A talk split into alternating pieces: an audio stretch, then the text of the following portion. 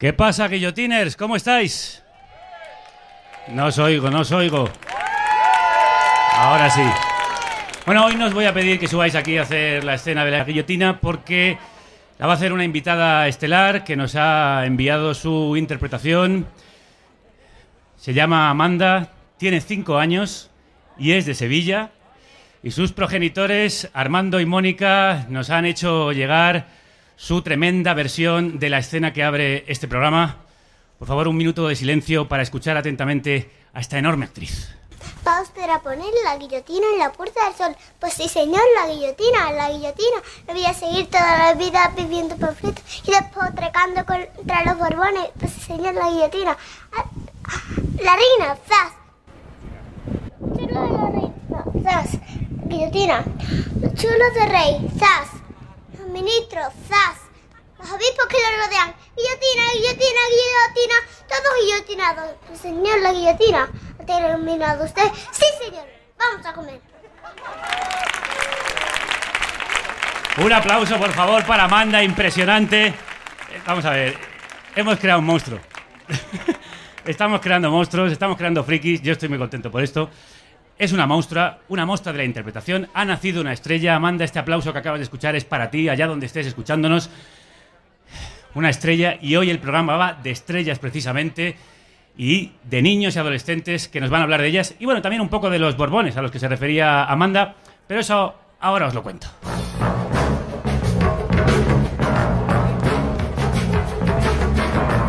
Pues eso, que crudas tardes, bienvenidas y bienvenidos a la carnicería sonora asociada al diario.es, esta república independiente de la radio que emite en colaboración con la revista Yorokobu y con Udinis, la página de Atrápalo para huir de la rutina y que todos los jueves de julio a las 8 de la tarde está aquí en Casa Corona, en la calle Fortuny 53. Lo he dicho bien, hasta ahora no lo decía bien, pero me comentó en Twitter un oyente catalán que se dice Fortuny y no Fortuny, como decimos por estos lares. Así que ya subsanado el error, lo que tengo que deciros es que si queréis asistir, ya sabéis que tenéis que sacar la entrada en carnecruda.es. Es una entrada libre como el viento. Y si venís aquí además podéis adquirir alguna de nuestras camisetas y si no, también lo podéis hacer en la página de la tienda comprometida.com que colabora con este programa, como nuestros productores y productoras, y que además hace las camisetas en una tela ecológica muy suavita, que da mucho gustito, da un gustito increíble, te empiezas a tocar y no paras. No es broma, hay parejas que habían roto y han vuelto a juntarse gracias a nuestras camisetas. Hay gente asexuada que ahora empieza a tocarse gracias a ellas. El porno en internet ha muerto. Ahora lo que se lleva son las camisetas de carne cruda. Y hablando de gente que se toca, se quiere y de camisetas, Cristiano Ronaldo ya no vestirá la camiseta del Madrid. A ver que no se oye ese O. Es cierto, eh, el Real Madrid ha vendido a CR7 por lo que cuesta acabar con el hambre en el mundo. Eh, desde lo de Judas no se había vendido un cristiano por tanta pasta.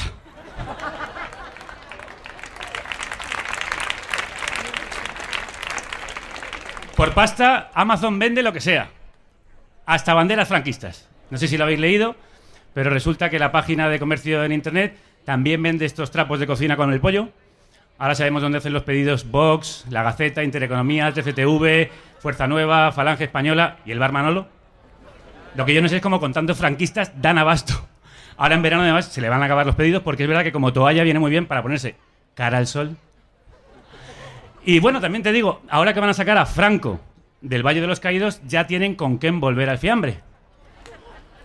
Suena, suena, por cierto, Franco para dirigir Radio Televisión Española. Es lógico, eh, se va a quedar sin sitio, no tiene curro y la fundó él. Tampoco ibais a notar mucho el cambio. Con lo anterior ya te digo. Os cuento esto porque sigue el culebrón parlamentario para elegir a los consejeros del ente público. Ya sabéis, os lo conté el año, la, la semana pasada, eh, votaron por eh, Lauren Postigo, David Bisbal y Jiménez Los Santos. Esta semana han votado por Bob Esponja. Suenan para la semana que viene Dora la Exploradora y Pocoyo.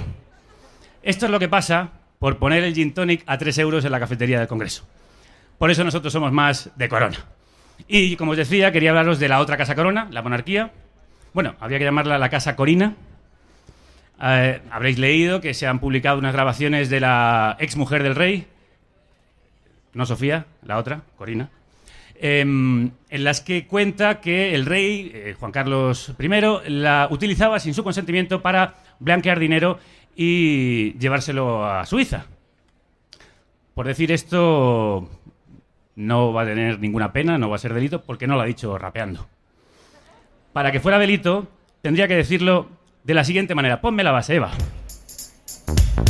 Al oeste la zarzuela, Juan Carlos vivía chupando del bote de la monarquía. Vivía como un rey sin cansarse demasiado, porque en Arabia tenía un negociado. ¡Uh! El dinero que ganaba lo llevaba a Suiza con la ayuda de un amante que se echó en Ibiza. Se llamaba Corina y era buena moza, por eso el monarca la metió en su choza. Pero un día que se fueron de cacería, le pillaron con las manos sobre la tía. Se rompió la cadera de tanto usarla y el pueblo le mandó a mamar la parla. Le dijo su mujer, que es la reina Sofía, como no la dejes ya, adiós a la monarquía. Si quieres que mañana tu hijo sea rey, le dirás a Corina que se vaya a Beler. Y la próxima vez que tengas un calentón, en vez de Botswana, te la llevas al Libregón. Después de todo esto, el rey pidió perdón, unos meses más tarde presentó su dimisión y aunque ahora le pillen con un maletín, nunca irá a la cárcel con su yerno Dangarín. Sin embargo, por contarlo en una canción, a unos raperos los condenan a prisión. Y colorín colorado, este cuento se ha acabado porque no quiero acabar yo también enchironado. ¡No!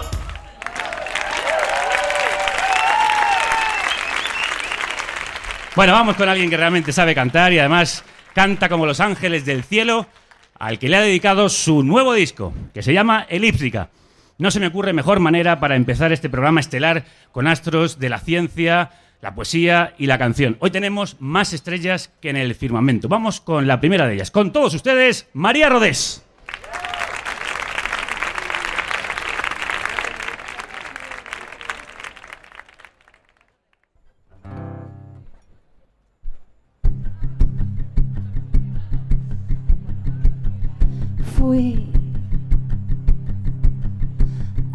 A buscar el sol, algo que perdí, pensando tanto en mí. Y el sol, harto de brillar, se dejó alcanzar por la oscuridad. Y qué contenta iba yo con el sol a mi lado. Me hacía parecer radiante a mí también. Y qué contentos los dos corrimos tras el viento, corrimos tras el viento.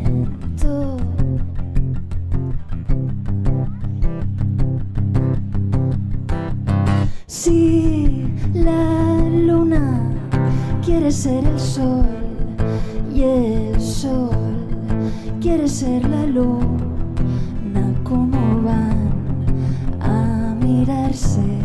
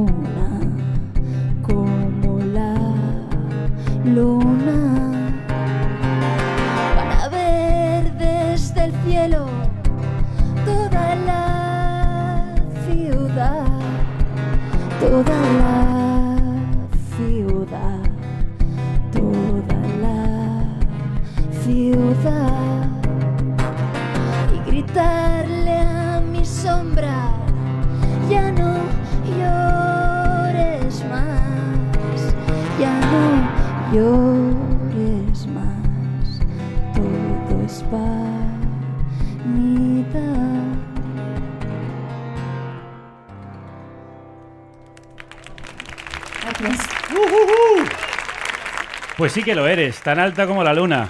Acompaña- acompañada María Rodés por Borja Montenegro. Después volveremos con ella en busca de más canciones. Ahora nos vamos, como decía su canción, en busca del sol, porque os digo una cosa. Para que el sol se encienda, ¿dónde hay que enchufarlo, eh? Y si la luna no tiene alas, ¿por qué vuela? Y otra cosa, las plantas comen luz y el arco iris es un tobogán. ¿Y por qué los animales se devoran unos a otros? ¿Se caen mal o qué pasa? Bueno, pues estas y otras muchas preguntas inteligentes, interesantes, se las ha hecho una niña muy inquieta, Laura, a su padre, Antonio, un divulgador científico, que se las ve y se las desea para contestarlas, porque la verdad es que son inteligentes, pero bien retorcidillas las preguntas. Y con eso han hecho un libro que brilla. Los árboles comen gusanos. Que hay planetas cuadrados. El sol brilla porque es fuego. La caca más ropa que huele mal. De colores no sería una caca. Porque el pulpo tiene muchas patas como la araña y no tienen ropa. Bueno, pues aquí los tenéis a nuestros dos protagonistas de hoy, Laura Martínez, de profesión preguntadora, y, su padre, divulgador científico, amigo de este programa, premio Ondas por Catástrofe Ultravioleta, autor de la imprescindible Onda Marciana en Podium Podcast, y de nuevo aquí nuestro invitado estrella de este año, porque es el- creo que es el que más veces ha venido. Debe ser estrellado, pero Sí. estrella poco. Antonio Martínez Ron. Un aplauso para ellos dos, por favor. Hola. Hola Laura, ¿qué tal? Hola. Oye, ¿cuándo empezaste tú a hacerle preguntas a tu padre? Yo desde que era muy pequeña. ¿Y por qué? ¿Cómo era eso? No sé, yo veía cosas alrededor y me preguntaba cosas. Ajá. ¿Qué tipo de preguntas te hacía, Antonio? Bueno, lleva desde que era, vamos, con un año, cuando empezó a hablar, con dos años ya hacía preguntas de todo tipo. Y las preguntas son, pues eso, las que tienen todos los niños, ¿no? Las más sorprendentes. Eh, te preguntaba, yo era un poco pesado, le daba un poco la barrila con el tema de la luna, el sol, y entonces ella empezaba a intentar formar un esquema mental de todo eso, y por eso las, pre- las preguntas que hacía eran cada vez más divertidas, ¿no? Mientras, Antonio contaba esto, Laura asiente, sí que era pesado, sí. Sí, mucho, sí. Sí, ¿no? Lo sigo siendo, yo creo, ¿no? Sí. Un poquito, sí. Pero bueno, una de las maneras para que mm, despertar la curiosidad de los críos eh, consiste en hacer exactamente lo contrario, en no ser pesado, tampoco insistir mucho y dejar que sean ellos los que creen un poco la, eh, la dinámica, ¿no? Empezamos a jugar a un juego que era el de papá, ¿podemos jugar a hacer que yo te hago preguntas? ¿Cómo era ese juego, Laura?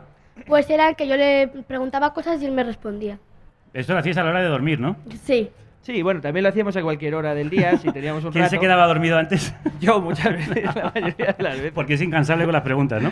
Y con todo en general, pero con las preguntas también. sí. Bueno, y con esto habéis hecho un libro que se llama eh, Papá, ¿dónde se enchufa el sol?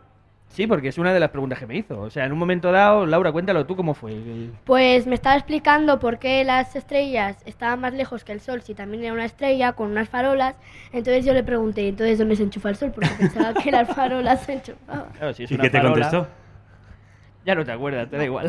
No me acuerdo. Una cosa importante es que en el libro lo importante no son las respuestas. eh, No es un libro enciclopédico en el que uno salga aprendiendo gran cosa, sino que es un libro para divertirse y para que otros padres jueguen a, a ese juego, ¿no? De hacerse preguntas, que se hagan mejores preguntas y sobre todo que los niños valoren que, que hacerse preguntas es muy importante, que tener curiosidad el resto de sus vidas va a ser una herramienta fundamental que no deberían perder porque van a ser mucho más felices, ¿no? Haciéndose preguntas sobre las cosas y que la ciencia es eso, no es un montón de respuestas. En, en realidad, las respuestas son muy poquitas, casi todo son preguntas. Antonio, deja hablar a tu hija, que es que no para de hablar. ¿Es así en casa también o qué? Sí, mucho. No más. para, ¿no? Peor. Eh, Peor, ¿no?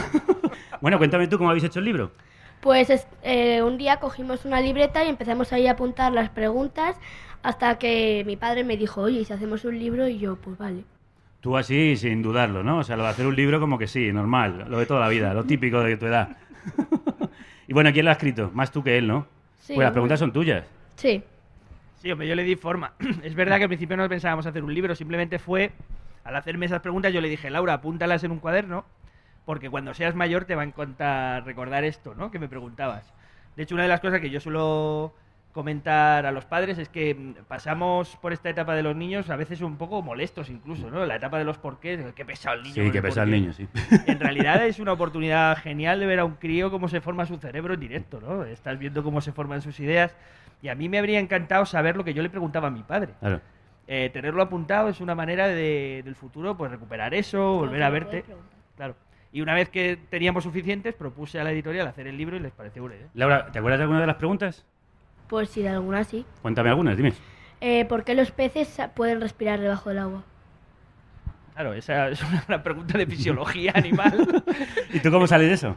Bueno, le intento dar una respuesta satisfactoria para un crío, sin Mm. entrar en mucha profundidad y sobre todo intentando eh, hacerle ver la cantidad de posibilidades que hay en la naturaleza, de adaptaciones, de cómo nosotros también estamos en- sumergidos en un océano. Eh, lo que pasa que en vez de ser de agua es de aire. Claro. Nosotros nos hemos adaptado a sacar el oxígeno del aire, pero Ajá. en el agua también hay oxígeno, de tal Mira. manera. ¿Te convence la respuesta de papá o Sí, sí. generalmente sí, no? ¿Luego has consultado a ver si lo que dice es cierto o que igual se lo inventa? No, no lo consulto. Igual deberías empezar, ¿eh? que tu padre tiene mucha labia, pero a veces yo creo que contesta por contestar, ¿eh? Una de las cosas que yo le digo es que no se fíe de mí Claro, tampoco. claro. Que cuando sea mayor lo consulte. ¿Te acuerdas de más preguntas, Laura? Pues ahora mismo la de papá, ¿dónde se enchufa el sol? Sí. ¿Y alguna más? Hay una muy buena que es eh, que me dejó muy loco, que fue la de Ah, sí. quién le echa la sal al mar. Sí. Ah, sí. ¿Y tú quién crees que le echa la sal al mar? Pues Yo, ya no sé. Ah, sí, ¿cómo es? Pues dice mi padre que se forma solo. no sé. ¿Cómo, cómo? Pégate el solo. micrófono. Que se forma solo, dice. Ajá. Bueno, es un poquito más complejo. Bueno, vamos avanzando. Vamos a aprovechar para decirle a aquellos del público que quieran pensar una pregunta original, distinta, para ponerle en un brete a Antonio y para llevarse una camiseta del programa que le vayan dando vueltas. ¿Alguna de las preguntas te ha dejado tan descolocado que ha sido imposible contestar? sí, muchas. De hecho, eh, bueno, esa, por ejemplo, de la sal me dio lugar a hacer un reportaje. Muchas, yo la utilizo a Laura, la exploto laboralmente, solo, no solo para hacer libros, sino también para hacer artículos. en este caso, eh, el hecho, porque ella, claro, me preguntó, ¿de dónde sale la sal del mar? Y si te fijas, empiezas a investigar un poco, en ese momento no le respondí. Eh, resulta que hay tanta sal en el mar que si lo secáramos hoy en día, la sal acumulada ¿Sí? tendría eh, el tamaño de un edificio de 14 plantas ¿Qué en la capa. O sea, sería una cosa bestial. Claro, hay que tener en cuenta que los océanos son inmensos, ¿no? Y luego me preguntó una cosa que me dejó loco, que fue si las lágrimas tienen sal y el agua del mar tiene sal, ¿por qué una pica y otro no? Como los pimientos del padrón. A ver, Tienes preguntas puñeteras, ¿eh, Laura? Y Ya. claro, entonces empecé a investigar qué tiene la lágrima. ¿Ah? Y terminé descubriendo que hay gente al que no puede generar lágrimas, a la que le hacen lágrimas artificiales, que Ah. es una bonita historia. Y hay un oficio que consiste en fabricar lágrimas. Perdón, ¿eso cómo se hace? Eh, pues se fabrica un suero muy específico para la propia persona con una composición que tiene que ser la suya, concreta, las proteínas que él necesita, porque eh, la lágrima tiene un equilibrio muy concreto y si tiene un poquito más eh, de contenido de sal o de determinadas enzimas, se te resbala y pro- produce una enfermedad que se llama ojo seco, Ah. porque no termina de estar esa película sujeta, estable en el, en el globo ocular. ¿no? La verdad que es lo que se aprende con tu padre, ¿eh? Nosotros vamos, aprendemos mucho. Hay veces que se enrolla tanto que yo paso de él y me dice, ¿me estás escuchando yo, eh? Es normal. También nos pasa a nosotros cuando lo escuchamos por la radio. Pero bueno, nos gusta bastante lo que hace. No es el único padre al que han descolocado a sus niños con preguntas. Queremos inaugurar hoy un espacio que hemos llamado... Grandes preguntas de niños a lo largo de la historia. Empezamos por Jesucristo, que hacía muchas preguntas porque lo suyo no tenía fácil explicación. Vamos con ello. Estamos en Galilea, pocos años después de Cristo. Mamá, mamá, mamá, mamá. Jesús, mamá. haz el favor de dejar de andar sobre las aguas mientras estoy fregando. Mamá, ¿por qué se cabrea tanto padre cuando ve una paloma? Ay, qué cruz de niño, haz como yo, no le hagas caso. ¿Es palomofóbico o colombofílico? Es carpintero. Anda, multiplícame los panes y los peces que no tenemos hoy para cenar. Mamá, si me cago en mi padre, ¿es un delito? Si te cagas tú no, porque sois uno y trino, pero si lo hace Willy Toledo, es distinto. Bueno, bueno, la cosa no termina ahí. Seguimos con descartes que no son los que se caen de la lista del seleccionador nacional, sino un filósofo francés. Francia, edad moderna, modernísima, cuasi hipster. Papá, papá, si pienso, luego existo. O dicho de otro modo, si cogito ergo sum, No lo descartes, descartes. Por favor, un aplauso para el chiste más malo en la historia de carne cruda. Manu Tomillo, Pepe Macías, Rocío Gómez, parte del equipo imprescindible de esta carnicería. Escuchábamos a Descartes, que es conocido por la duda metódica, la duda cartesiana. Él se lo preguntaba todo, todo el rato como tú. Era, era digamos, tu predecesor. Laura, era exactamente como tú. Y te quiero hacer una pregunta, que es una pregunta sobre las preguntas. ¿Por qué es importante preguntar? Porque si no, no aprendes nada. Muy bien, un aplauso para eso, por el amor de Dios. Una respuesta Sí. del padre. Bueno, básicamente eh, la única manera que avanza el conocimiento humano es haciéndose preguntas, no dando por sabido nada. Muchas veces, de hecho, la ciencia ha pecado de eso, de creer que había llegado a un resultado eh, que consideraba ya el definitivo y llegaba alguien con un método nuevo y descubría que todo estaba, que, todo se podía cambiar un poco esa respuesta, ¿no? Fue el caso de Einstein con la relatividad que le dio un giro completamente a la física, pero eso es eh, cómo funciona la ciencia todo el tiempo. De hecho, eh, no hay nada más intrínsecamente humano que ser curioso y hacerse preguntas. Eh, muchas veces cuando a los que nos dedicamos a esto de la divulgación o nos encanta la ciencia nos dicen que somos frikis o gente rara, yo suelo argumentar que en realidad los raros son ellos, porque el ser humano desde que empezamos a evolucionar allá por la sabana hace dos millones de años, eh, es lo que es hoy en día gracias a las preguntas que se ha hecho. O sea que los raros son los que no se hacen preguntas. Claro. Eh, Laura, ¿a ti cuál ha sido la respuesta que te ha dado tu padre que más te ha flipado? Pues Es que no lo sé, me ha hecho muchas. Pero habrá una cosa que dijera, que haya dicho, madre mía, esto sí que no me lo imaginaba yo. Qué locura. Pues yo diría que lo de la Acércate sal- al micro, porfa. Diría que lo de la sal al mar. Porque yo me pensaba que era un señor que iba todas las mañanas y echaba un saco de sal. Con el salero, ¿no? un saquito de sal. no está mal pensado, también te digo, ¿eh? Es que hay cosas que quedamos por evidentes, pero no son tan evidentes. Claro. Se, se rió mucho la gente cuando Rajoy dijo que no sabíamos por qué se produce la lluvia. Y yo estoy seguro de que preguntas y un 90% de la gente. A no ver, sabe ¿alguien del público llueve. no sabe decir por qué se produce la lluvia? ¿Alguien quiere levantar la mano y acercarse al micrófono? Pues no, hay, hay una- un absoluto silencio, ha corrido una de esas balas de paja del oeste. Aquí, ¿te quieres acercar un momento? Venga, acércate por aquí mientras... Un aplauso para esta amable Y valiente. oyente, amable y valiente. Se va a caer, eh, igual ha bebido un poco más de corona de la cuenta. ¿Tu nombre? Sara, ¿Por qué se produce la lluvia, Sara? pues la lluvia se produce porque se condensan las nubes, se enfrían las nubes y cae, ¿no? Más o menos. Bien, bien. Bueno, para un aprobado justito, pero bien, bien. Suficiente, ¿no? Suficiente, pasas a la siguiente, a la siguiente convocatoria. Sí, claro, pero es un proceso que no es nada fácil de entender. En el fondo, los meteorólogos y los físicos tampoco acaban de estar seguros cuál es el, el motivo último que causa una precipitación, porque hay una, un fenómeno que consiste en que pequeñas motitas de polvo son las que hacen que se acumulen, que se formen las gotas. Cuando llegan a un peso son cuando caen. Pero, eh, ¿qué eh, partículas son las que lo provocan? Se habla de las bacterias, Ah. de la contaminación, e incluso los árboles ¿Sí? emiten cada día una serie de compuestos que pueden provocar que se formen eh, esas gotas de lluvia y esas nubes. ¿no? Eso es para sobresaliente, ¿entiendes? La hemos pillado un poco, aquí te pillo, aquí te mato. No, no había estudiado en casa, ha venido sin estudiar y se ha notado, claro. Mientras contabas todo esto tan interesante, Laura, ¿sabes lo que estaba haciendo? Gestos a su hermano. ¿Cómo se llama tu hermano, Laura? David, ¿Y David es tan preguntón como tú? pues más o menos sí. Va un poco por el mismo camino, ¿no? David promete. El otro día, por ejemplo, me encantó el momento que estaba comiendo cacahuetes. Sí. Sí. Era la primera vez que los comía directamente como en su forma original y me vino corriendo, papá, papá, todo ilusionado, ¿eh? una cosa, una cara de asombro. Papá, papá, los cacahuetes están llenos de panchitos. Un aplauso para esa pregunta, por Dios. Le pareció maravilloso. Y hace un par de días estábamos con mi hermana que está embarazada, ya muy Sí. embarazada. Sí, sí, sí. Y en un momento dado, mientras sí, sí, tiene un bombo así. O sea, que no se le ve la cara, ¿no? le tocaban la tripa a Laura, Laura y David Sí. y, y se movía, ¿no? Entonces eh, jugaban a reírse porque le estaban tocando el culo. ¿Ah? Y entonces David se quedó muy asombrado porque en un momento dado comprendió, dijo, pero le estamos tocando el culo. Y dice, papá, está en bolas. Está en pelota, no viene vestido. Los niños dentro de la barriga de sus madres antes de nacer están en bolas. Eso para él era súper sorprendente, incluso a veces para mí, ¿no? Uno pensaría que vienen vestidos de marinerito o algo al mundo. Pues sorprendentes también son las preguntas que le hacía Platón a su madre. Atenas, siglo V antes de Cristo, cuando Cristo era campo. Mamá, mamá, ¿tú sabes mucho o sabes nada? Yo que sé, Platón, yo que sé, que si sé mucho, que no sé nada, ¿Qué cosas preguntas? Es que el maestro Sócrates dice que solo sabe que no sabe nada. Que no sabe nada. Pues para no saber nada, para no saber nada, el maestro Sócrates es bien caro que cobra las clases en el Ágora. Es, que es tan listo el maestro Sócrates, creo que me estoy enamorando de él. Hijo mío, tu amor es platónico. Eso sí, ese viejo verde se va a enterar. ¿Y tú?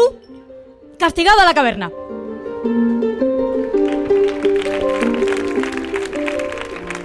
Laura, no sé, no sé si sabes que Sócrates, el maestro de Platón, decía esto de solo sé que no sé nada, como hemos escuchado. ¿A ti eso qué te parece? Lo de solo sé que no sé nada. ¿Qué Raro. te hace? te- raro, raro, ¿te parece raro? ¿Y, te parece que está bien pensado eso? Puede. Más o menos. Sí, ¿no? En, en el fondo, si no, eh, conocer tu propia ignorancia es lo que te hace buscar el conocimiento. Sí. ¿Te parece bien, no? Era un poco tramposo, porque algo sí que sabría. ¿eh? Hombre, sabía, sabía No, eso. Laura. Sabía eso y una, cosa- y una- Alguna cosilla alguna más. cosita más. Pero está bien pensado, es un, es un buen Sí. motor para el conocimiento. Sí, la ignorancia, de, de hecho, es un eh, debería ser algo de lo que deberíamos presumir, en vez de, de lo contrario, ¿no? Hay mucha gente, por ejemplo, que asombrarse le parece una especie de signo de debilidad, ¿no? Hay mucha gente que va por la vida de cuñado, que lo sabe todo, que está de vuelta de las cosas, y en realidad la ignorancia eh, crece a medida que crece el conocimiento. Hay una metáfora que se hace muchas veces, pero que es muy expresiva de cómo avanza la, la ciencia y el conocimiento, que es como si fuera una esfera en la que tú, a medida que la vas haciendo más grande, la superficie de la esfera, que es la frontera de lo que no conoces, se hace más grande. Así que cuanto más sabes, menos sabes en realidad. Ah. Más cosas te quedan por saber porque vas descubriendo todo lo que te queda por conocer de, de, de todo lo que hay fuera, ¿no? Lo que se aprende con tu padre, ¿eh? Ya. Ya. Me lo vas a contar tú a mí. Oye, se- Antonio, tú que eres divulgador, ¿se cuenta bien la ciencia a los niños? Pues sí, en general sí. Tampoco he Me hecho un un poco estudio... porque se enrolla mucho y dice palabras que yo no... Que tú no entiendes, ¿no? Le estoy preguntando de maneras en general, no a ti que te da la chapa, sino si en las escuelas, en los colegios, en los institutos se explica bien. A ver, depende, es muy variable según el caso cada uno particular, ¿no? Hay profesores buenísimos y hay gente que lo hace más aburrido. El sistema es el que quizá no fomenta, y en esto hay mucho escrito y mucha gente que ha, que ha intentado mejorarlo, que en lugar de mm, eh, fomentar que los niños aprendan a manejar las herramientas del conocimiento, a hacerse preguntas, a intentar Sí. Responderlo con sus propios eh, métodos, Sí. eh, las preguntas se le dan todas las respuestas, ¿no? Entonces, habría quizá que, en mi humilde opinión y sin conocer el sistema educativo, Dios me perdone, Por favor. a fondo, eh, quizás sería muy sano que se fomentara más eso, el, el hecho de que no hace falta, y más en los tiempos de Google, donde la respuesta al final, si tienes un poco de criterio, la vas a encontrar. eh, no es tanto todo lo que sabes, sino saber llegar a una respuesta que tenga más o menos una, una cierta fiabilidad. Por eso yo creo que es tan importante un libro como Papá, ¿Dónde se enchufa el sol? Y hemos pedido, también para incentivar la curiosidad y la inquietud eh, por el conocimiento de nuestros eh, seguidores, si alguien tiene una pregunta inteligente, original que hacernos, creo que Rocío está con alguien ahí. Hola, estoy con Agustín, que como veis no sabía quién venía a ver. Viene con una camiseta de, de Naucas. ¡Ué, Naucas! Qué bonita! Un aplauso para Naucas, por favor. Uno de los eventos más importantes de la divulgación científica de este país y de la parte de, la galaxia. Del universo. Del universo todo. Bueno, quería preguntar sobre la cultura de Papá Noel, Reyes Magos y Razonito Pérez. ¿Cómo afronta este tema el padre, la hija, con los compañeros y familiares? Mal, mal, te lo digo ¿Mal? yo. ¿Por qué? Mal, duele. ¿Por qué? ¿Por qué? Mal, Duele. mal, porque tenemos a mi hijo sentado en primera fila y... Ah, sí, no, sí. Eh, Y yo es- puede que prenda fuego al local, amigos. Esta pregunta, sí, esta pregunta igual no la podemos contestar ahora porque estamos en horario infantil. Pasamos a la siguiente, tenemos a otra voluntaria. Hola, buenas tardes. ¿Cómo te llamas? Andrea. Andrea, adelante. Mira, por aquí nos estábamos preguntando por qué hay veces que durante el día se ve la luna todavía. Ah, buena pregunta. ¿Tú por qué crees, Laura? Porque no hay nubes. Porque no hay nubes, dice. Bueno, eso, eso no, no está nada mal traído. Esta tía va para científico. Lo veo. Antonio, una explicación un poco mejor. Es imposible ¿Y por qué mejorar mejorarlo? Bueno, una explicación más científica. Por ejemplo, una idea errónea que nos meten en la cabeza o que nos metemos nosotros mismos de pequeños es pensar que por el día hay sol y por la noche hay luna y estrellas y que porque la luna se va a dormir y el sol Sí, sale... sí, sí. Muy bonito. Claro, pero no es cierto. Las estrellas están ahí. Ahora mismo es de día, estamos viendo el cielo, las estrellas siguen ahí, no se han ido a ningún lado. Y la luna igual, la luna está dando vueltas en un acoplamiento con la Tierra y no está siempre en el lado opuesto del Sol, sino que en distintos momentos está en distintos sitios y por eso a veces se ve en medio, en medio del cielo en pleno día. Porque está ahí, o sea, y que la veamos o no depende de que la luz del sol incida sobre ella, no de otra cosa. Entonces hay una serie de vueltas que da con unos periodos muy concretos para predecir exactamente dónde está en cada momento. Antonio, no te enrolles, que yo creo que lo he Vale, entendido. eh, ya lo has entendido. Sí, ¿no? sí. Vamos con otra pregunta, que creo que es de tu otro hijo. A ver, a ver. ¿No quiere ponerse el Está micrófono? aquí David y Noelia, que creo que tienen información confidencial del proceso de creación de este libro. A ver, a ver.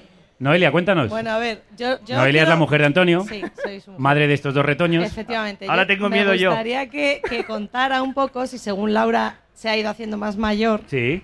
Cómo han cambiado las preguntas y si sigue preguntando tanto como cuando era más pequeño. Oye, muy bien, haces mejores preguntas que yo. ¿Quieres dirigir este programa? Nada, ¿eh? Ah, bueno, pues- diri- dirigir quizás no, pero hombre, Bueno, más pequeñito. luego hablamos, luego hablamos de una sección. Bueno, Laura, ¿tú has notado que has cambiado un poco o no? Yo sí. Sí. Ahora no haces las mismas preguntas. Ya no, no pregunta dónde se enchufa el sol, lógicamente, que es una pregunta un poco infantil. ¿Pero hacen menos preguntas? En general, sí. van- vamos perdiendo con, con la edad No, todos. pero no voy a perder, ¿eh? No, hombre, Claro. que no me enteré yo, ¿eh? Y ahora está más pendiente del musicali, ¿eh? que es esto de el lenguaje de signos que hacen los niños delante de la tablet. Ah. No sé si lo habéis visto. que tenga hijos lo conocerá bien. Bueno, esto igual es un trapo sucio que no hacía falta sacar en un programa público. Laura tiene una larga carrera por delante, tampoco hace falta que la destruyas cuando está empezando, ¿sabes? Vale, perdón, perdón. Vale. Eh, creo que había una pregunta más por ahí. Vamos con esa última y ya despedimos aquí a nuestros invitados. Hola, ¿cómo te llamas? Sara, Sara, adelante. vale. Eh, que cómo sabía la hora que era quien inventó el reloj. Ah, buena pregunta. Esta, Ah, yo esto me lo estaba preguntando todo el día, ¿eh? Sí, Laura me preguntaba cómo sabe el reloj la hora que es, por ejemplo. Porque en un móvil pone una cosa, en el otro otra, en el reloj otra, entonces ¿cómo se sabe cuál es? Claro, claro, claro. Tienes toda la razón. Parece una tontería, pero el, lo- el concepto del tiempo es una de las cosas más difíciles eh, para la física y en general, porque es un es, es algo que hemos acordado entre los seres humanos, básicamente. El tiempo es el periodo que pasa entre dos acontecimientos. Entonces, medir el tiempo es muy difícil. En principio, los seres humanos no tenían relojes, lo que hacían era seguir las estrellas, era, había periodicidades que podían ver. Podían ver la sombra de, de un palo a lo largo del día, Claro. podían ver el tiempo que tardaba en llenarse un reloj de arena o una clepsidra que era un reloj de agua.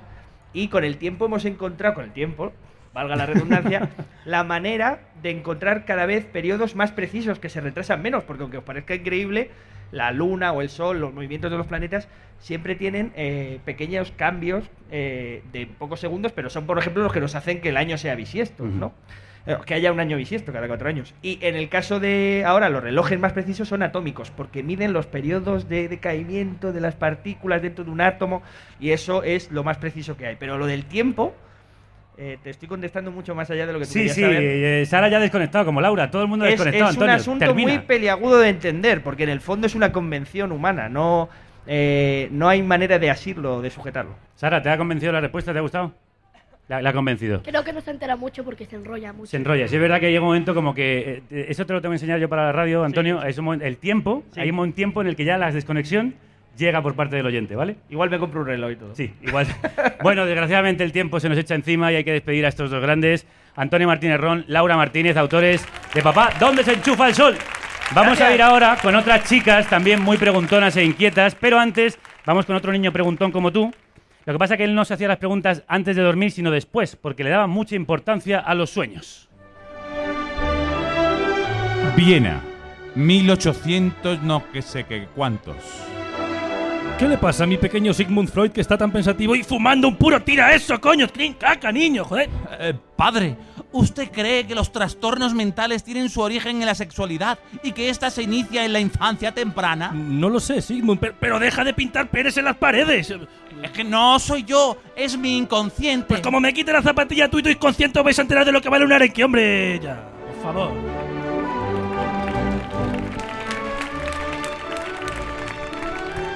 Bueno, pues aunque os amenacen con la zapatilla, no dejéis de preguntar. Las siguientes chicas son una demostración de que las ganas de saber son más fuertes que cualquier barrera. Estas jóvenes vienen desde Tenerife a Madrid con sus profesoras para conocer algunos de los mejores centros tecnológicos de esta ciudad y romper con ese tópico de, de que las chicas no pueden dedicarse a la ciencia.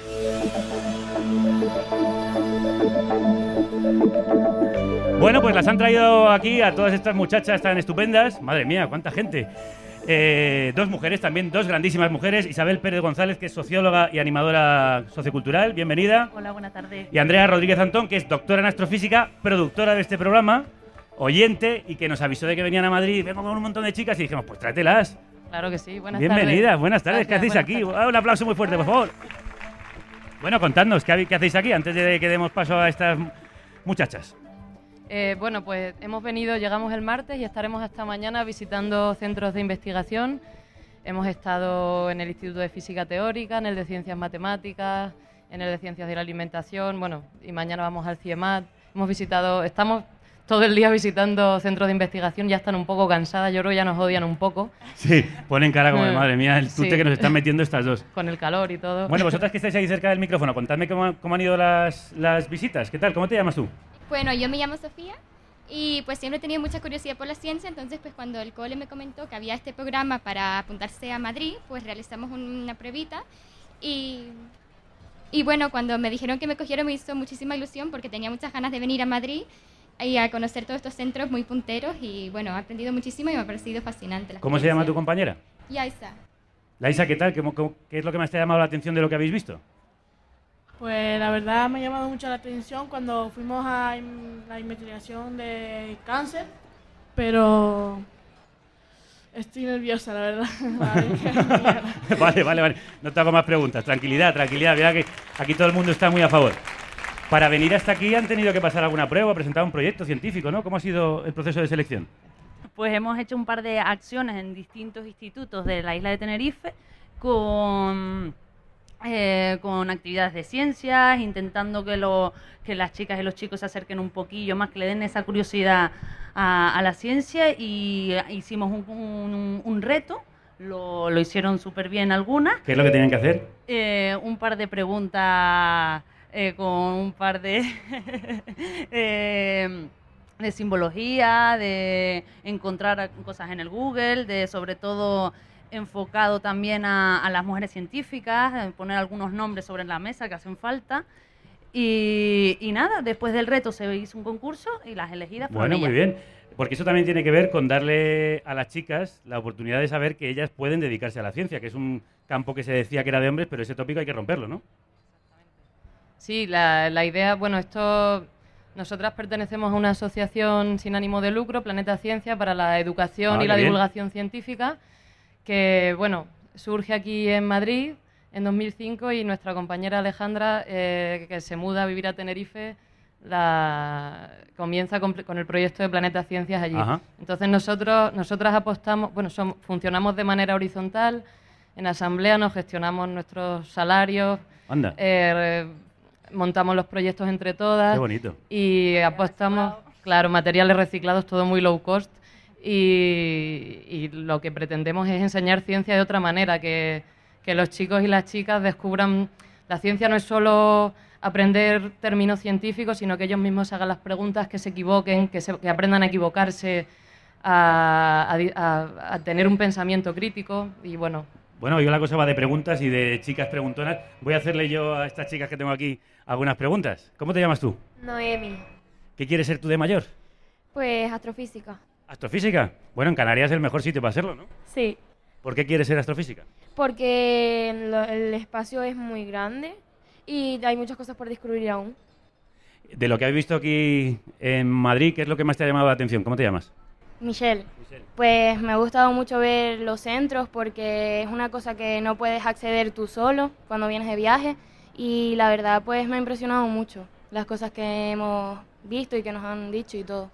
Eh, ¿Alguna vez habéis pensado que quizá la ciencia no era un campo para vosotras? La verdad es que no, porque todas tenemos las mismas posibilidades y porque seamos chicas o no vamos a ser inferiores que los chicos. Un aplauso por eso, por el amor de Dios. ¿Cómo se llama tu compañera? ¿Cómo te llamas? Me llamo Stacy, ¿Y tú qué quieres ser de, de- de- qué, qué quieres estudiar? tecnología informativa. ¿Por qué? Pues porque estoy más empeñada en la tecnología, me, me gusta y... y- Que se nos ponen nerviosas, que se nos ponen nerviosas. Bueno, vamos con una con otra mujer que se hacía muchas preguntas y que mm, quizá por eso la llamaban loca. Cuando se llamen loca por ser muy inquietas y preguntar, mandarles al carajo bien lejos. A ella la llamaban Juana la loca. España. Bueno, recién España. 1400 y pico. Juana, Juana, Juana, ¿qué haces? No te hagas la loca, que te estoy llamando. Papá, papá, ¿quién manda más? ¿Tú o mamá? Bueno, en nuestro caso es fácil. Isabel Fer- y Fernando, tanto monta, monta tanto. Pues mamá dice que es ella. Pues no le hagas caso.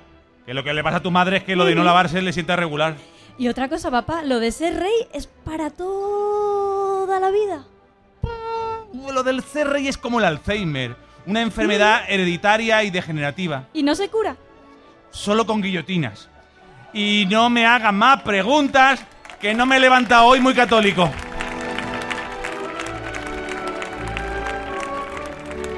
Andrea, el pasado noviembre organizasteis un congreso de mujeres en física en La Laguna, eh, organizado además por el Instituto de Astrofísica de Canarias. ¿Qué es la ciencia desde un punto de vista de género? ¿La ciencia para mujeres o de mujeres? Pues eh, la ciencia, como, como es algo más allá que un sistema de conocimientos, tiene, es algo social que tiene que estar compuesto por personas diversas que, que, aporten diferentes puntos de vista. Para eso las mujeres también hacemos falta, que hemos estado invisibilizadas. En el, en en el caso de algunas disciplinas está bastante claro que, se que hacen falta mujeres porque han sido eh, por ejemplo, la biología, la medicina, han estado dominadas por... Bueno, ha habido básicamente investigadores, se han dejado de lado muchos aspectos de la ciencia y, y cuando las mujeres han entrado en el escenario científico se han, se han, ¿cómo te digo? Se han retomado esos mismos temas, eh, se han descubierto nuevas cosas y, y se ha seguido por otra línea. Yo creo que cuanto más diversas sean las personas que compartan conocimiento científico y lo realicen, pues más rico será. Por supuesto que sí. Isabel, ¿cómo se fomenta que las chicas se quieran dedicar a la ciencia? ¿Cómo se fomenta? Pues con mucha paciencia.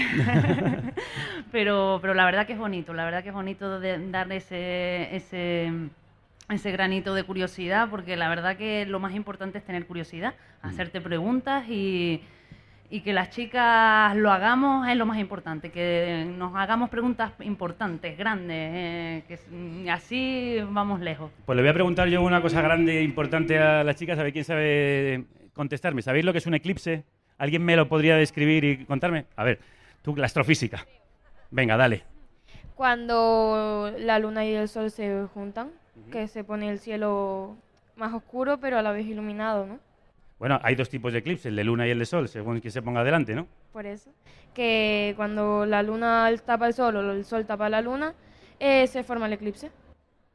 Muy bien. Bueno, pues con esta respuesta tajante y taxativa, Antonio, das de tu aprobación, da su aprobación. Pues ahora vais a escuchar cómo es un eclipse, pero en la voz de María Rodés, a la que pido que le dejéis sitio, porque va a cantar una canción que se llama así, Eclipse, que lo vamos a dedicar a todas vosotras, Andrea, Isabel y a todas estas chicas que han venido desde Canarias a Madrid. Muchísimas gracias, de verdad. Ha sido un enorme placer que contéis con nosotros y nosotras para, para divulgar la ciencia y a las mujeres en la ciencia. Esta canción de María Rodés va para vosotras. Bueno, ¿estamos preparados? Vamos, vamos ahí, vamos ahí. Bueno, pues como os decía, de Elíptica, el disco que está presentando hoy aquí María, vamos con esa canción Eclipse. Món,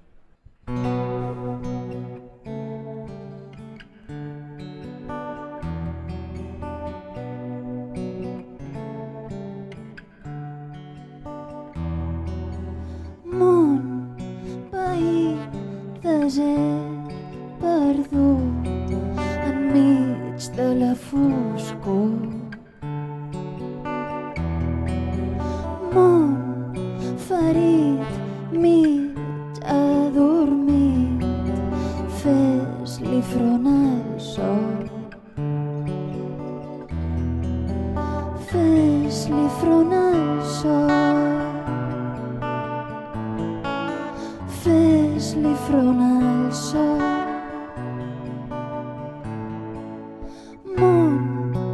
secret, fruit d'un accident de cossos de gel.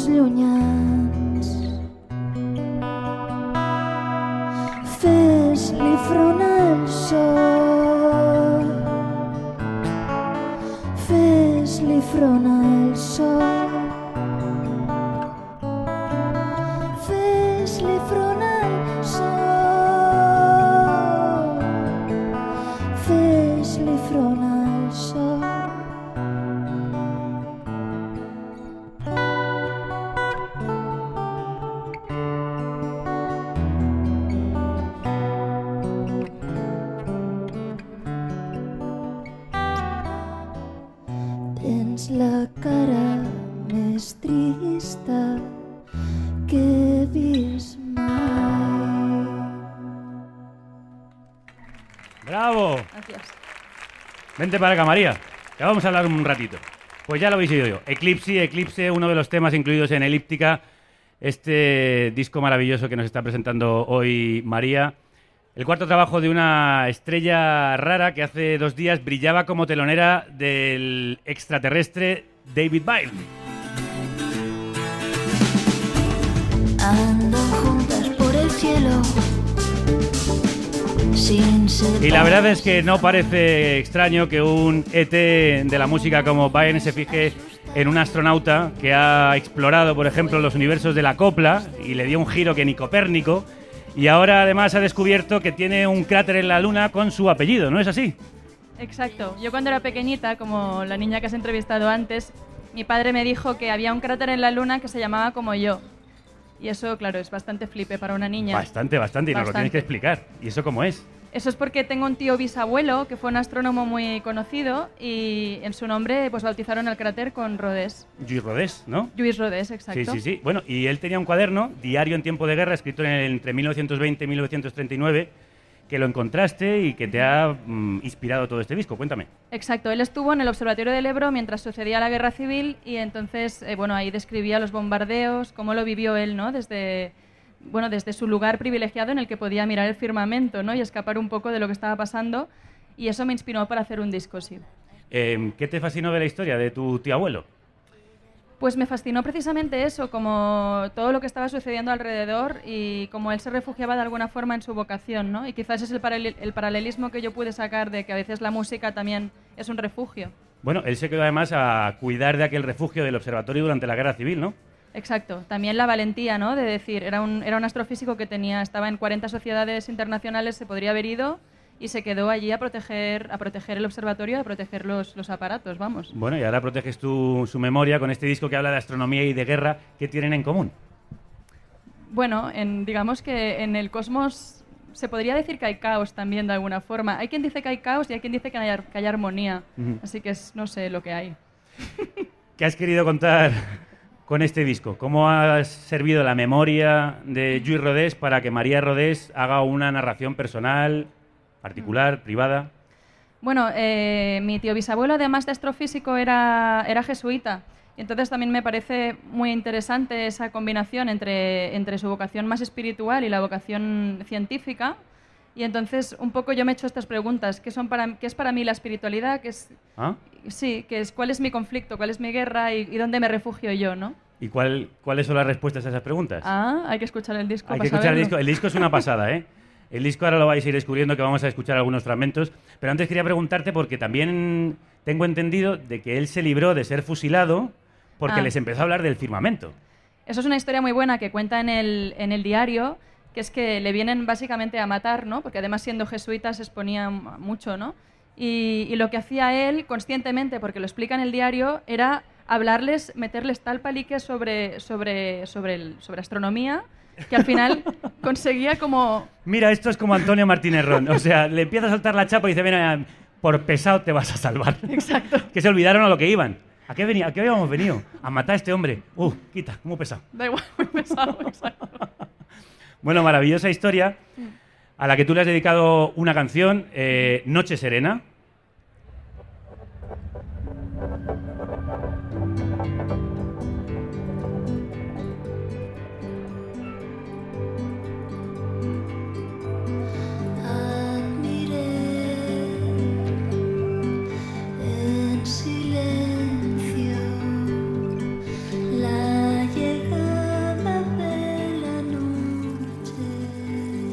¿Hacer canciones tiene algo que ver o es parecido a mirar las estrellas?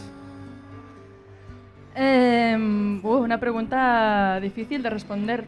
Hay algo, supongo, de, de observar, ¿no? No sé si a las estrellas, pero quizás una observación más interna.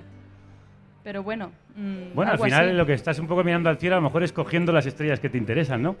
o haciendo que luzcan ciertos puntos.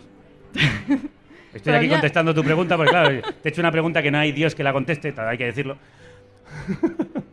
Bueno, pasemos a la siguiente, si quieres. Mejor. ¿Tienes un método científico, esta es más, más difícil todavía, para, para componer canciones? Método científico para componer canciones, no, nada, nada científico. ¿Cómo lo haces? Eh, normalmente empiezo por la melodía, me pongo con la guitarra, saco algún, algunos acordes, empiezo a hacer la melodía y luego pienso la letra. Digamos que la letra normalmente es un proceso más racional y la melodía es más emocional. Pero aquí además tenías el tema de tu tío y demás que planeaba por ahí, o sea que tenía que ser el, Exacto. el- el hilo conductor.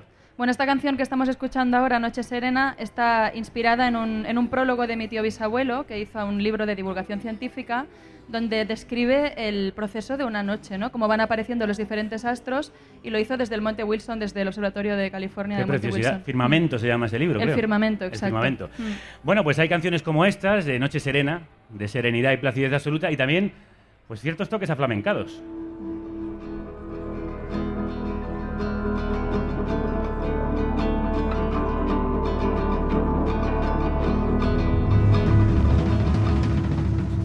Luciérnaga en el suelo, inútil lumbre de fuego. Y estilos que me chocarían en cualquiera menos en María Rodés, que sé que me puede salir por cualquier lado, porque también hay hasta toques latinos en el disco. que va me enseñó un poquito de paz para aguantar. Has hecho un poco como en el espacio, sin límites de estilos ni fronteras de ningún tipo. ¿Ves Sí. cómo lo estoy llevando todo por el lado de la astronomía, hilándolo? Sí, todo Como muy... loco, como No, loco. Esta canción tiene una historia muy divertida, la A ver, verdad, cuéntamela. que si quieres la cuento. Eh, un obrero que se llamaba eh, José Antonio Cabezo, Ujú. en 1920 escribió a mi tío bisabuelo una carta y le dijo, mira, he estado leyendo artículos de astrofísicos que dicen que la luna se puede caer y matarnos a todos, que el sol puede apagarse y acabar con la humanidad. Y le dice, mire, señores astrofísicos, aunque sea verdad, pues casi que no nos lo contéis, porque ¿para qué saberlo, no? ¿Para qué vivir con esa angustia? Exacto. ¿no? Y entonces, eh, al final de la carta le pide también que baje el precio de su libro, que es un poco caro para, para, su, para su economía. Y la carta no tiene desperdicio. No tiene desperdicio tampoco la canción Chocará conmigo. Exacto. Chocante eh, escucharte hacer una cumbia casi, aunque después Mm. de haberte escuchado hacer copla, pues en realidad tú, los, los estilos no son un límite, ¿no? Intento siempre ponerme nuevos retos en ese sentido, ¿no? Cuando ya, no sé, me es como que soy una persona también que se aburre rápido, que eso no habla muy bien de mí tampoco. y entonces pruebo cosas nuevas. Bueno, para un artista yo creo que es importante tener esa inquietud de siempre estar avanzando y conocer más y hacerse más preguntas. Eh, supongo que un reto habrá sido también telonear el otro día a David Byrne, que eligió ex profeso que María fuera quien abriese su concierto eh, en las noches del Botánico de Madrid, después de haber escuchado el disco que le enamoró de María, que es María Cantacopla. ¿Cómo fue aquello? Exacto, bueno, él y yo nos conocimos en 2015 porque él me invitó, a- bueno, me programó en, en un festival que, que programaba él en Londres, en el Meltdown Festival, y entonces, ahora que se ha dado la ocasión, que está de gira, pues también he sido yo la que ha abierto su concierto.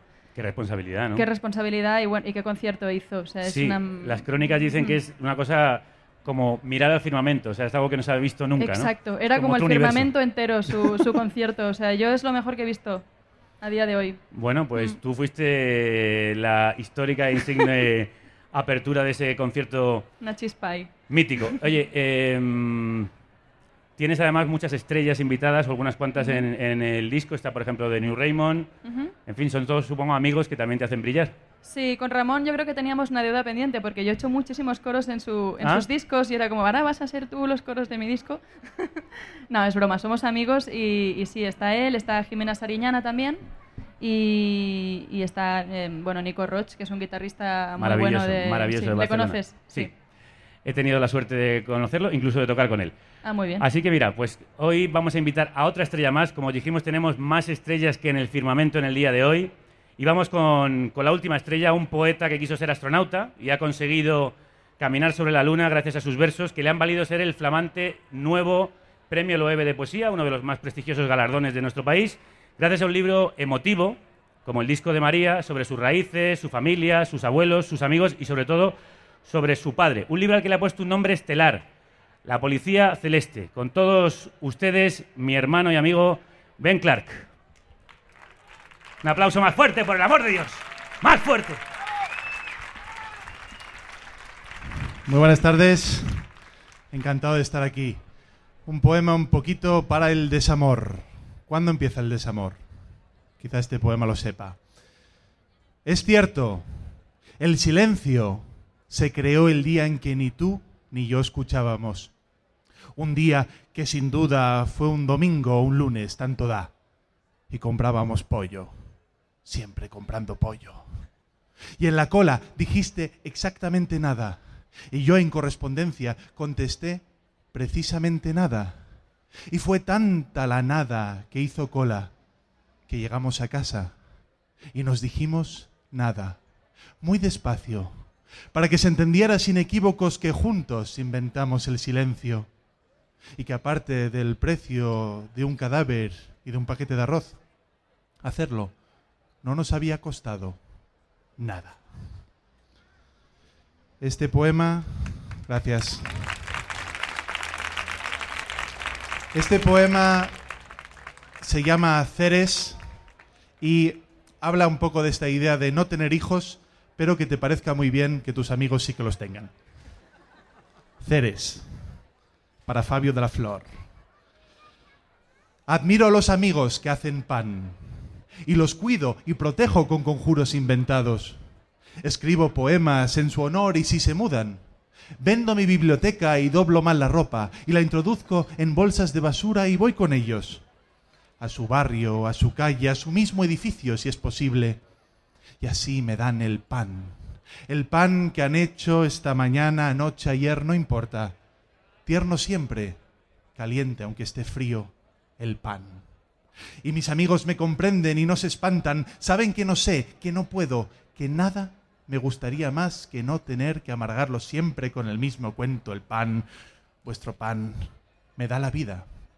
Hace que me alegre y que me arrepienta a la vez del tratado que firmamos mucho antes de nacer.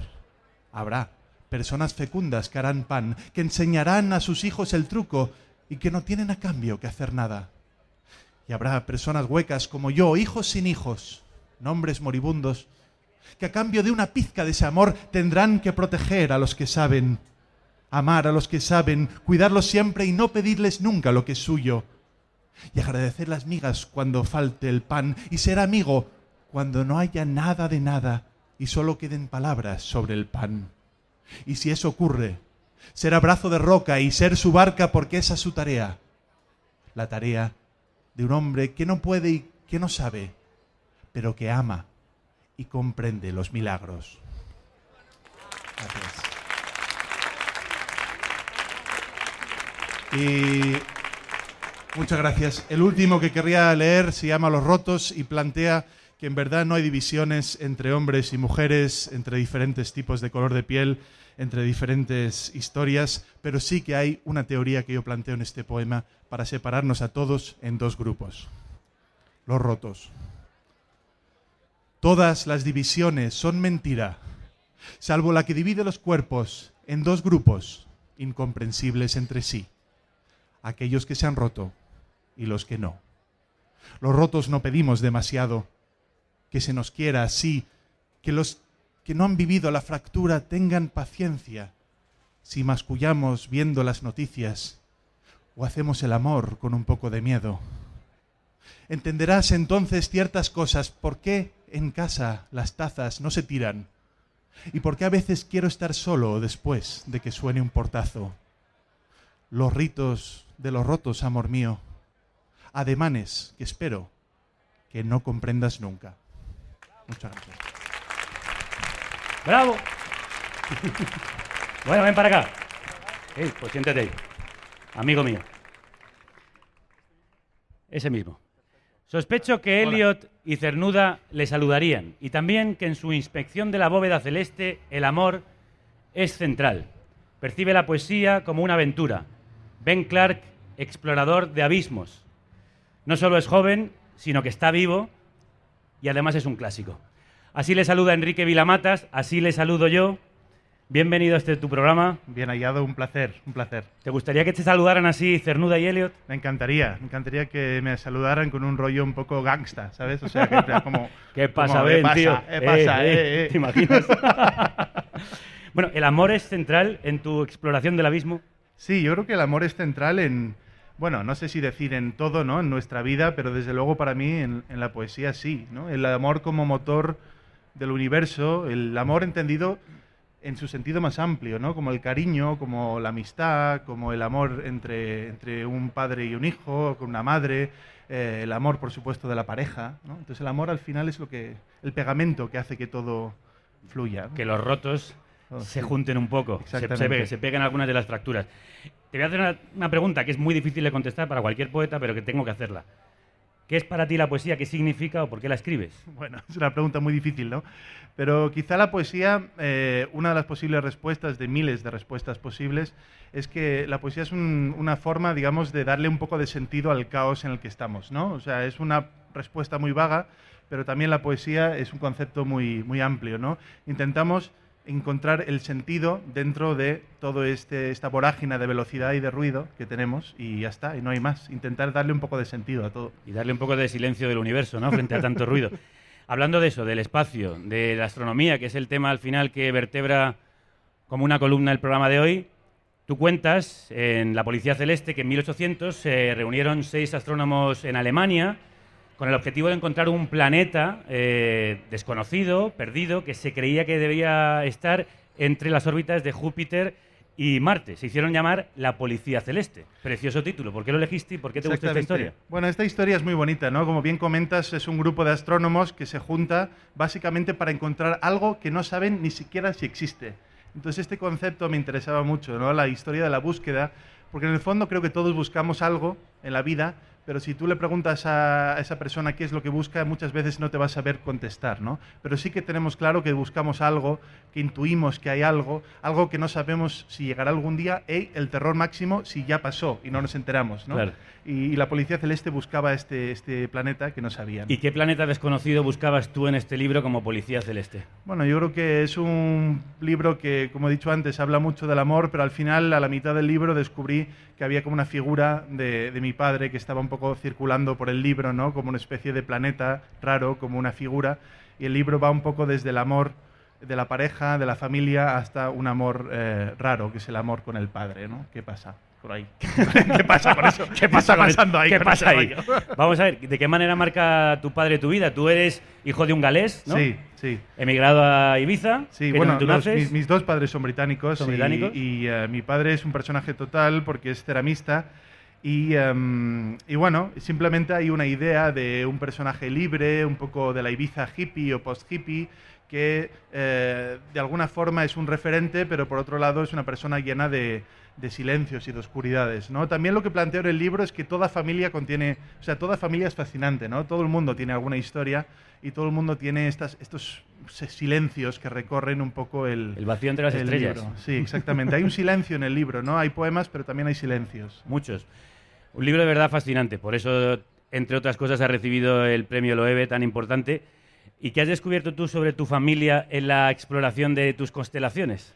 Bueno, descubres que te pareces mucho más a tu padre de lo que tú creías, ¿no? Y de lo que querrí, y probablemente de lo que querrías, ¿no? Sí, sí. Eh, yo creo que es algo que, mm, que, bueno, vas encontrando referentes. También, por ejemplo, a través de un análisis de mi padre, he- he descubierto muchas cosas sobre mi madre, ¿no? Entonces yo creo que por oposición a veces encontramos eh, cosas que no, que no estaban ahí. Es decir, eh, tú intentas indagar sobre lo que sientes respecto a una persona y al final descubres lo que estás sintiendo por otra muy distinta, ¿no?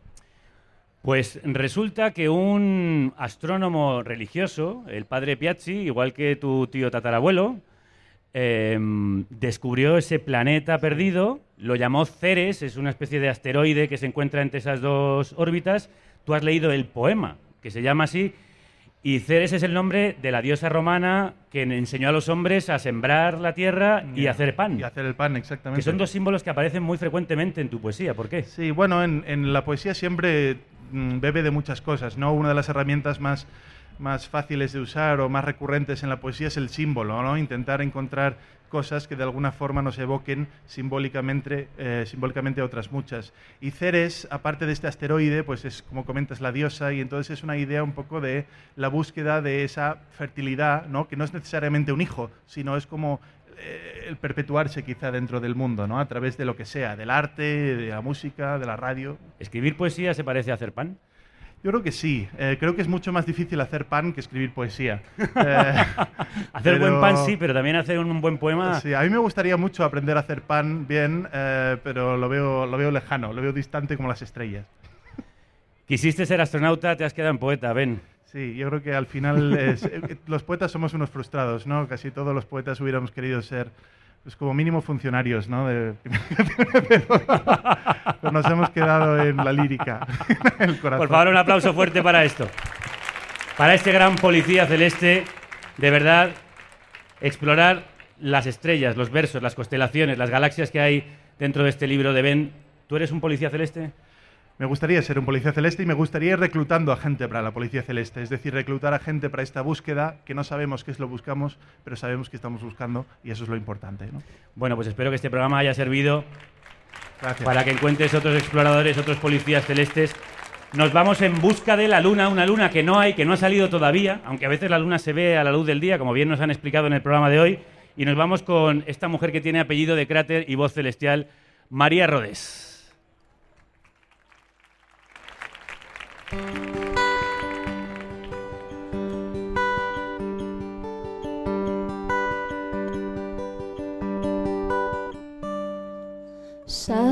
a pasear en la oscuridad. Miro las estrellas y solo veo un par. Luna no hay. Y sin avisar pasa un vendaval. Deja un eco viejo que no quiero escuchar. Luna no hay. Después de la guerra alguien tiene que limpiar para que puedan pasar todos esos cuerpos que no despertarán reconstruir la desilusión. Tantos sueños rotos que no culminarán luna no hay. Y entre las cenizas y astillas de cristal alguien tendrá que mirar por si entre las ruinas asoma una señal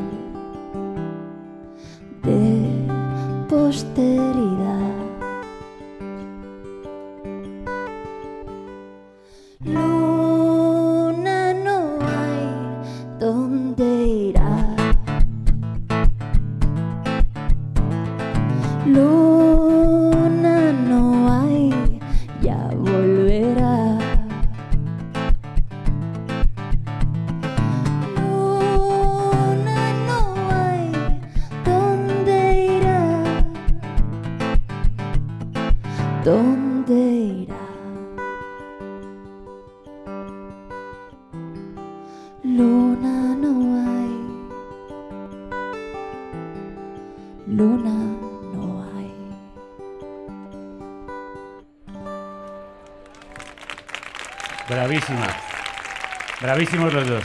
Borja y Gracias a Borja María. Montenegro. Muchísimas gracias, Borja. Luna no hay en la canción, yo creo que sí ha salido y sí la hay ahora en el cielo porque la ha invocado la voz de María, igual que los versos de Ben, a los dos. Muchísimas gracias. Gracias a ti, muchas gracias. Nos ha quedado un programa lunático y celeste, solariego y estelar. Seguiremos buscando en las estrellas respuestas a nuestras preguntas, aunque no las haya porque lo importante es preguntar y preguntarse. Yo creo que es la única manera de descubrir las galaxias que llevamos dentro y disfrutar de las que nos rodean. Las vamos a seguir explorando aquí la semana que viene. Os esperamos el jueves a las 8 en Casa Corona. Y hasta entonces, ayudadme todos y todas, que la radio... Muchas gracias.